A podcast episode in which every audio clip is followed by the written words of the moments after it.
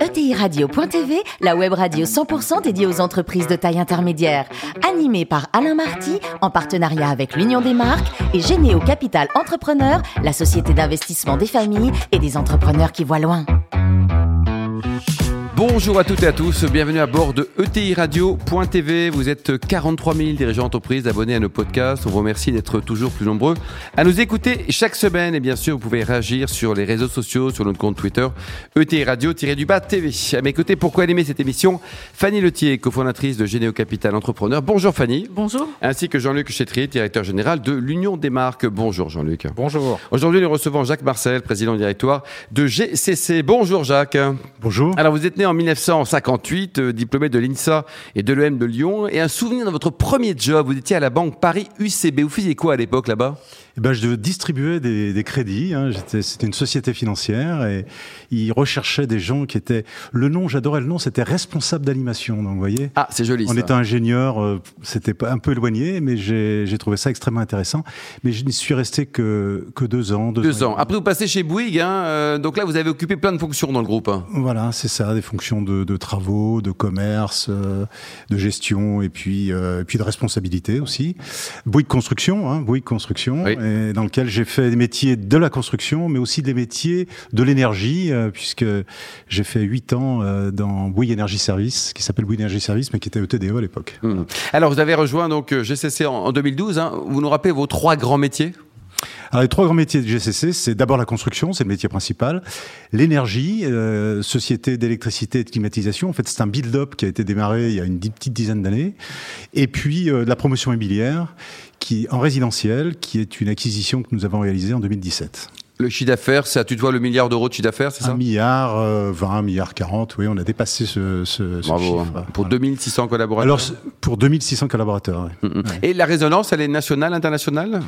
Elle est essentiellement nationale. On s'est essayé à l'international puisqu'en 2017, nous avons racheté une entreprise en Suisse, dans le canton de Vaud, euh, à côté de Lausanne. Et euh, nous avons démarré une activité from scratch, si j'ose dire, au Maroc et puis en Côte d'Ivoire. Donc nous sommes aussi présents en Côte d'Ivoire. Voilà. Fanny? Alors, euh, un milliard de chiffre d'affaires, c'est c'est impressionnant. Et en même temps, quand on connaît la taille des groupes de, de construction, euh, vous êtes finalement petit parmi les, les gros. C'est c'est un atout, c'est une difficulté? Small is beautiful, c'est bien connu.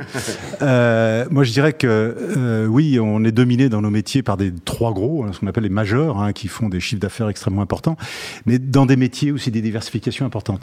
Nous, on a notre taille et on a notre modèle d'entreprise. Et, et euh, je l'ai entendu tout à l'heure, mais je le répète, l'entreprise de taille intermédiaire aujourd'hui est un, je, me semble-t-il, un atout extrêmement, extrêmement important. Donc finalement, euh, euh, on trouve notre place sans problème. On s'interdit d'aller sur des très grosses opérations euh, qui sont euh, réservées bien évidemment aux grandes entreprises, mais nous, on, on s'attaque à des opérations entre 80 et 100 millions euh, sans trop de Et problème. il y a de quoi faire, quoi, déjà. Il y a de quoi faire. Alors, on sait que dans ce métier, euh, une difficulté, c'est de trouver des talents, de les garder, de les faire grandir. Euh, voilà, c'est c'est un métier euh, pas toujours simple, pas toujours attractif. Qu'est-ce que vous avez mis en place au niveau de l'entreprise? Alors on a mis plusieurs choses en place. D'abord, euh, notre modèle d'entreprise basé sur l'ETI est un modèle aujourd'hui devenu attractif et pour pour une raison simple, c'est que euh, notre objectif à nous, c'est de garder euh, bien évidemment, malgré le, le développement, une taille humaine dans les structures. C'est-à-dire qu'on a une 45 entités, quels que soient les métiers, avec un patron engagé avec une autonomie, une, une prise d'initiative assez importante et euh, une dimension qui va de 5 millions à 80 millions, Hmm. Suivant les métiers. Et, et ça, c'est un élément important parce que effectivement, euh, l'implication, l'engagement, euh, L'agilité aussi. l'agilité euh, est, un, est un élément important. Et tout ça dans un groupe qui représente aussi une solidité. Mm. Donc, on, on allie l'agilité à la solidité. Et ça, c'est un élément important et dans lequel les collaborateurs se, se réalisent et se retrouvent. Donc, euh, notre modèle est attractif. En plus, moi, je pars du principe que notre organisation est basée sur un système de pyramide inversée. Euh, la direction générale, euh, l'ensemble des services, ce qu'on appelle service support, qu'on appelle ligne de service chez nous, hein, euh, le juridique, l'informatique, la comptabilité et autres, sont au service des structures.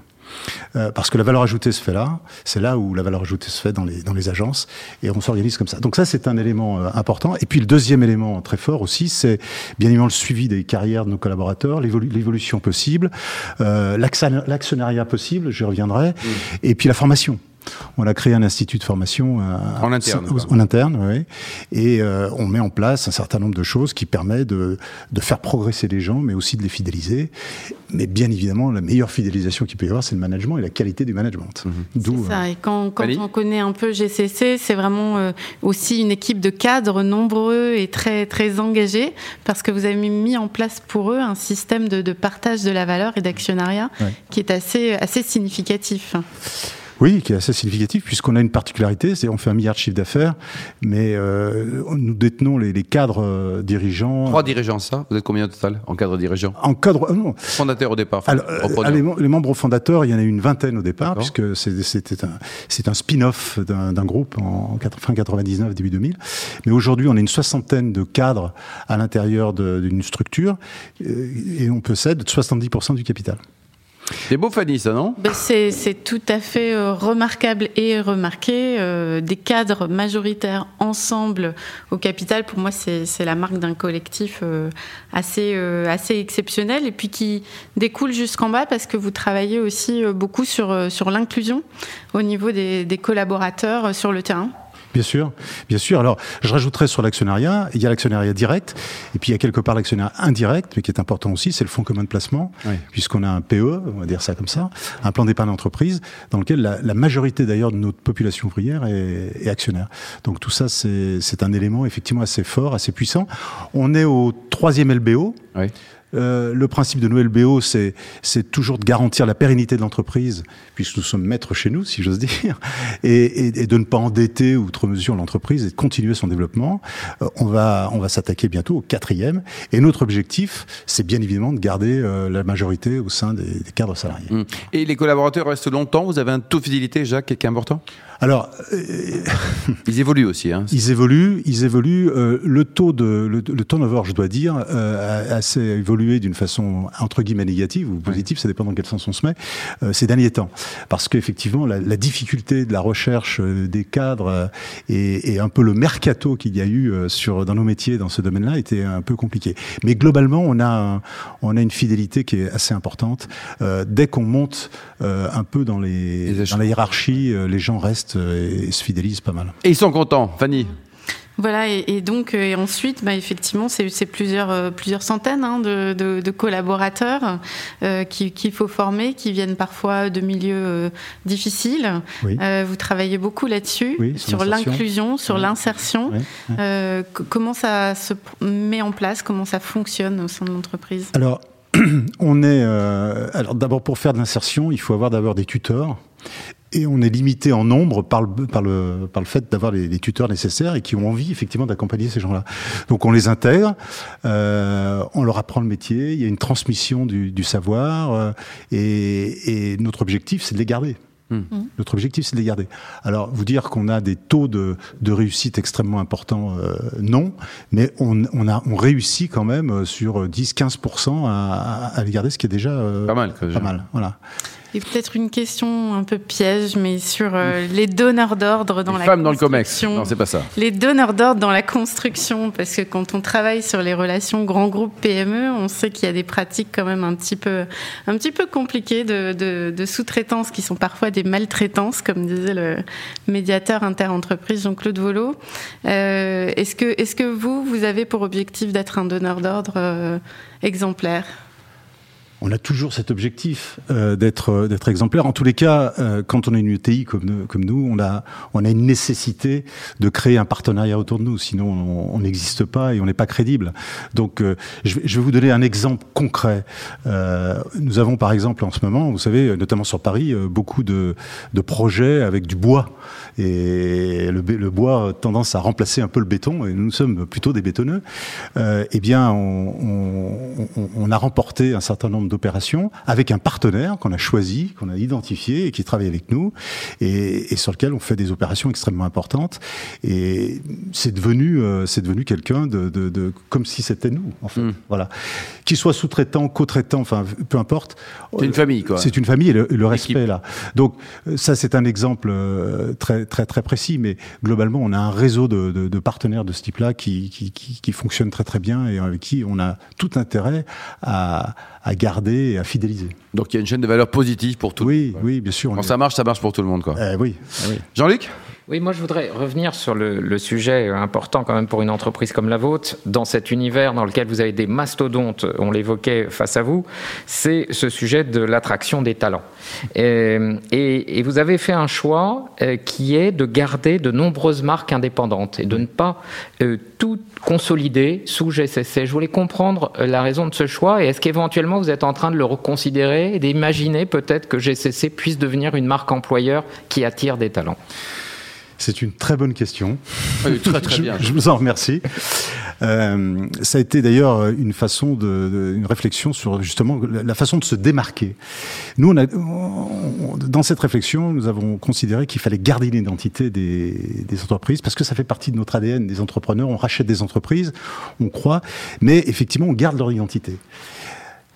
Et l'objectif, c'est de faire travailler en réseau l'ensemble de ces structures. Ça, c'est le premier point en termes d'interne. Et en externe, on vient de faire évoluer notre charte graphique aujourd'hui, puisque c'est un, élément important. On travaille sur notre notoriété et on a gardé les logos tout en rajoutant un petit pictogramme qui rappelle le GCC. Donc, euh, on travaille sur ce sujet-là. Moi, je, on embauche à peu près 400 personnes par, euh, par an. Je fais des, des, des journées d'intégration pour faire que les gens puissent comprendre ce qu'est le groupe, comment, fonctionne, comment il fonctionne, et soient finalement des ambassadeurs de notre groupe. Bravo. Tout en étant dans leur structure. Alors, c'est pas la solution la plus simple hein, que j'ai choisie. C'est la solution la plus difficile. Mais comme je dis souvent, euh, ma vie tous les jours, et c'est un chemin de crête très étroit. Donc soit j'ai tendance à basculer dans le grand groupe euh, qui homogénéise, qui est extrêmement intéressant aussi, mais qui, est, qui peut avoir des formes de démotivation, et de l'autre côté dans une PME euh, qui agit, plein de PME. résistante, plein de PME, mais qui est vite limitée dans son système. Donc notre modèle, c'est ça, c'est de garder toujours cette ligne de crête et de, et de garder à la fois cette dimension humaine, humaine, à la fois cette agilité, mais en même temps cette notoriété, cette importance et cette, cette attractivité. Jean-Luc? Alors, les valeurs, hein, on sent que c'est quelque chose qui, euh, vous tient à cœur, euh, engagement, autonomie. Euh, c'est ce qui fait hein, finalement ce réseau d'entrepreneurs et d'entreprises que vous avez créé. Comment est-ce qu'on transmet ces valeurs? Comment on s'assure que l'ensemble de l'entreprise vraiment les porte? C'est dans les gènes de l'entreprise. Quand on choisit nos, collaborateurs, par exemple, je viens d'un grand groupe. Euh, on a beaucoup de collaborateurs qui viennent aussi de groupes euh, divers, mais aussi d'entreprises de, différentes ou plus petites. eh bien, la première qualité qu'on va avoir, c'est la qualité de l'engagement, de ne pas être dans une situation d'acquis, mais de toujours essayer de se dire, euh, finalement, euh, la remise en cause est permanente, mmh. et c'est grâce à mon engagement, grâce à mon, mon autonomie que j'arrive à ça. Donc c'est déjà dans le, dans, dans le recrutement, mais aussi dans l'état d'esprit dans lequel on fait, parce qu'on laisse beaucoup d'autonomie, et quand il y a quelqu'un qui ne fonctionne pas, on le voit très très vite. Donc finalement, la transmission se fait euh, par l'exemplarité. Hum. Votre vision du marché des ETI en, en, France, Jacques, de façon générale, on a des PME qui poussent, qui poussent pour arriver au niveau d'ETI. Les grands groupes doivent aider. Vous connaissez un peu les, les deux, les trois d'ailleurs. Moi, je, je, vais vous dire, je pense que l'ETI, c'est euh, le, le, la success story de demain. Mmh. Et pour une raison simple, c'est que, un, euh, c'est attractif pour les collaborateurs parce qu'ils se, ils puissent, ils, ils ont ils la capacité de s'épanouir et, et deux, on a en face de nous des clients qui ont besoin d'avoir en face d'eux des gens engagés, responsables et non pas euh, s'adresser à, une structure dont on ne sait plus qui euh, décide finalement. Et, et, je dis souvent le rôle d'un patron de TI, que, euh, comme je suis moi ou d'autres, euh, je dis souvent c'est de faire l'hélicoptère. L'hélicoptère. L'hélicoptère. C'est pas le pompier de service, c'est l'hélicoptère. Non, c'est-à-dire que on est là à faire des croissances externes, à regarder les problèmes financiers et autres. Bon, c'est une version un peu plus haute, mais aussi de descendre. Hum tout à fait dans, le, dans la soute, si j'ose dire, et puis, euh, et puis de résoudre les problèmes. Et, et, et constamment, on fait ça. Et c'est ça bien, ça ouvre l'esprit, On est obligé d'être ouvert en permanence. Exactement. Et quand un client contracte avec nous, il sait très bien que s'il y a un problème, eh ben, il, a, il aura l'accès euh, directement au, patron et qu'on trouvera des solutions pour y arriver. Et finalement, la bonne fidélité, c'est la capacité qu'on a à résoudre des problèmes. Ouais, et rapidement si possible. Et rapidement. Jacques, dites-nous, là, côté sport, vous êtes plus randonnée ou voile? Ah, je suis les deux, moi. Vous voyez, euh, de la randonnée euh, à ski, euh, j'adore ça et je continue à en faire. Et d'ailleurs, j'y étais il n'y a pas longtemps. Ouais. Et, et, la voile, la voile, j'en fais un peu moins. Malheureusement, j'ai moins de temps, mais c'est aussi sympa. Quoi. Et côté vin, alors, vous avez des régions favorites? Vous avez des bons vins avec modération, mais vous les aimez, quoi? Ah oui, oui, j'aime bien. Oui, je suis originaire de la région Rhône-Alpes. Je suis originaire, je suis lyonnais d'origine, donc effectivement, les vins de Côte-du-Rhône ont un peu ma préférence. Hmm. et j'ai même dit qu'il y avait un vin particulier ah, qui c'est le Cornas. Moins connu, mais extrêmement intéressant. On, tutoie les, les côtes rôties, quoi. C'est, voilà. Pour terminer, dites-nous le dernier bouquin lu, le dernier livre lu, c'était quoi? Alors, euh, je, je, lis en ce moment un, un, livre très compliqué, mais euh, je, je, me, je m'investis. C'est Ici gît la mer euh, de, de, de, Cynthia Fleury. Ce qui est une. Pourquoi je, je, pourquoi je lis ce livre Parce que euh, elle tente d'expliquer euh, le ressentiment qu'ont les gens aujourd'hui, les, les, niveaux de la société où chacun se sent victime de tout un tas de choses. Et je suis très regardant de cette fragmentation de la société et de la compréhension de, de ce sujet-là. Et euh, une philosophe psychologue, euh, c'est fabuleux.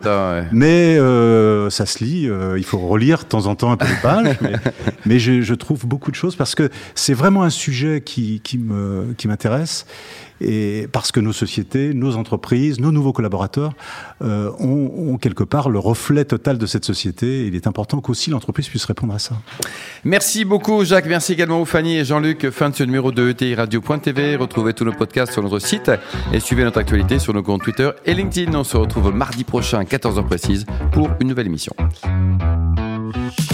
L'invité de la semaine de TI Radio.tv, une production B2B Radio.tv en partenariat avec l'Union des marques et Généo Capital Entrepreneur, la société d'investissement des familles et des entrepreneurs qui voient loin.